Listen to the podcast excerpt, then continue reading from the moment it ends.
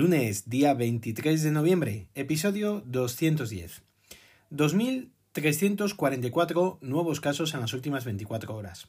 Bien es cierto que estamos a comienzo de semana, pero el número de nuevos casos es excesivamente bajo. Ojalá volvamos a estos datos y a muchos menos. La distribución, no obstante, es la siguiente. 443 en País Vasco, 370 en Galicia, 275 en Cataluña, 249 en Asturias, 177 en Madrid, 152 en Aragón, 131 en Andalucía, 113 en Navarra, 84 en Cantabria, 78 en La Rioja, 75 en Canarias. Pero en este caso han informado que no han actualizado los datos, con lo cual estos 75 no sé de cuándo serán. 74 en Extremadura, 65 en Baleares, 15 en Murcia, 12 en la Comunidad Valenciana, 10 en Ceuta, 9 en Castilla-La Mancha, 7 en Melilla y 5 en Castilla y León. El número total de casos es ya de 1.582.616. El número de casos diagnosticados en los últimos 14 días han sido de 176.123 y la tasa por cada 100.000 habitantes es ya de 374,52. Si recordáis, el viernes os comenté que con un poco de suerte, el lunes, habríamos bajado de los 400 casos. Pero tanto no me esperaba, la verdad. Dato muy bueno, sin lugar a dudas aunque hay que recordar que es la media nacional.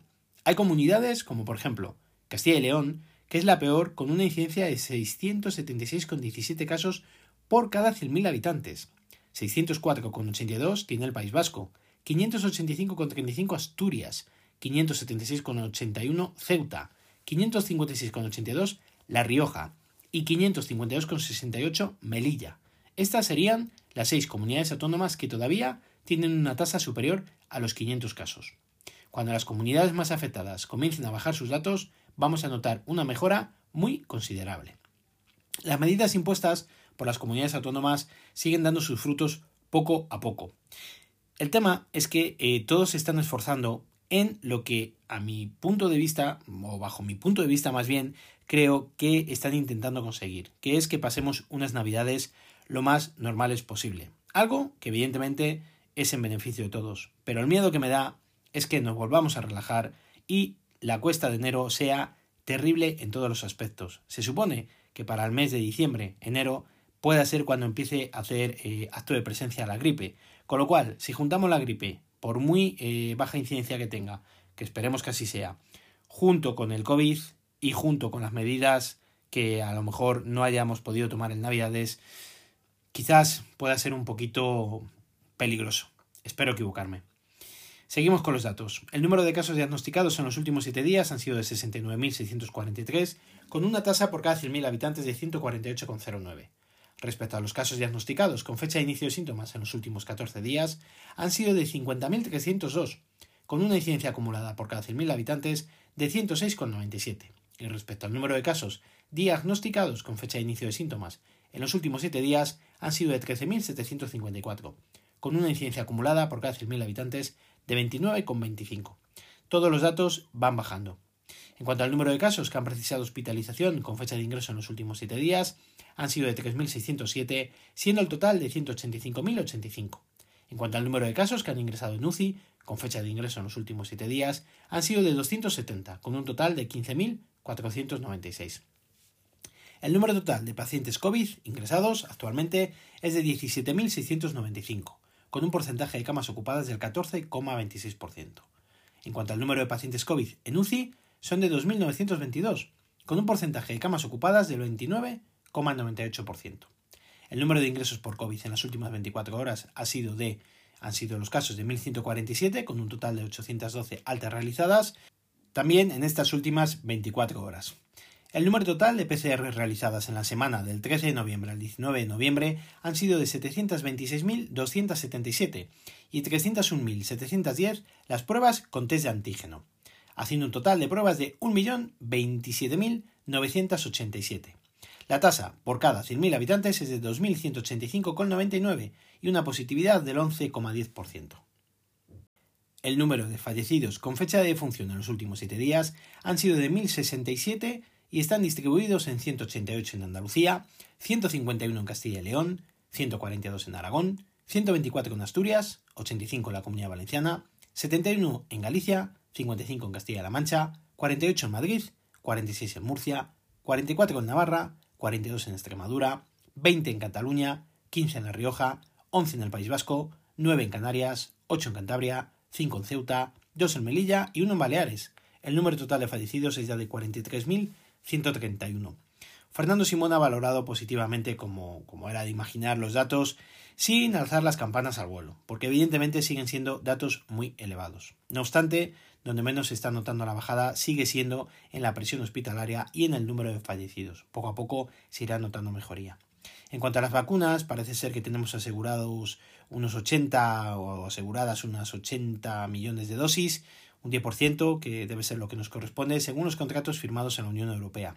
Nada más ser autorizadas, se podrán disponer de ellas. La Comisión Europea, la Unión Europea, de momento, ha firmado acuerdos con Sanofi, Janssen, AstraZeneca, Pfizer y BioNTech, y se está avanzando con otras tres más.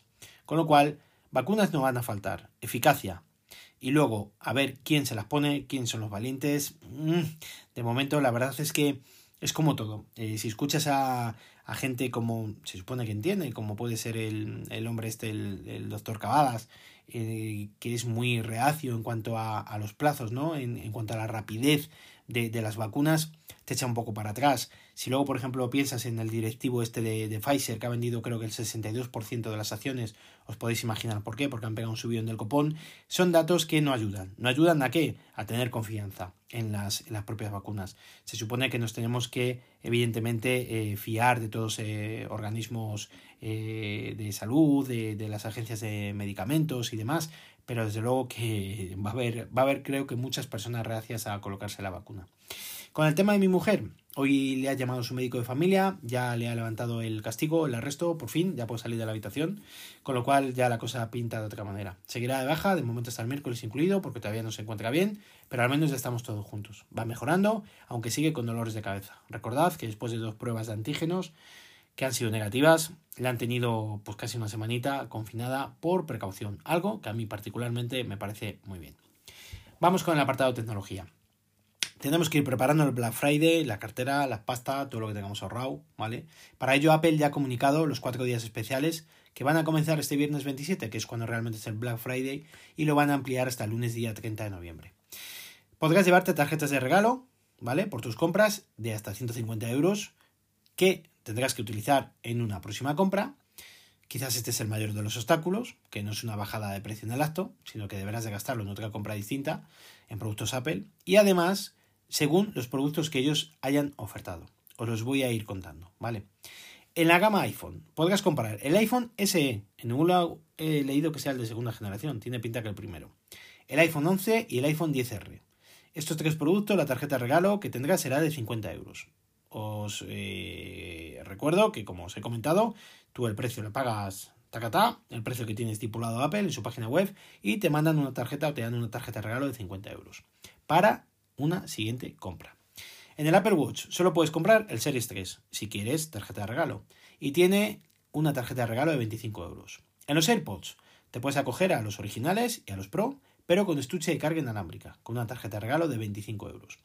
En los iPads puedes escoger entre los iPad Pro, con una tarjeta de regalo de 100 euros, tanto para el modelo de 11 como para el de 12,9 pulgadas, y en los iPad mini, con una tarjeta de regalo de 50 euros.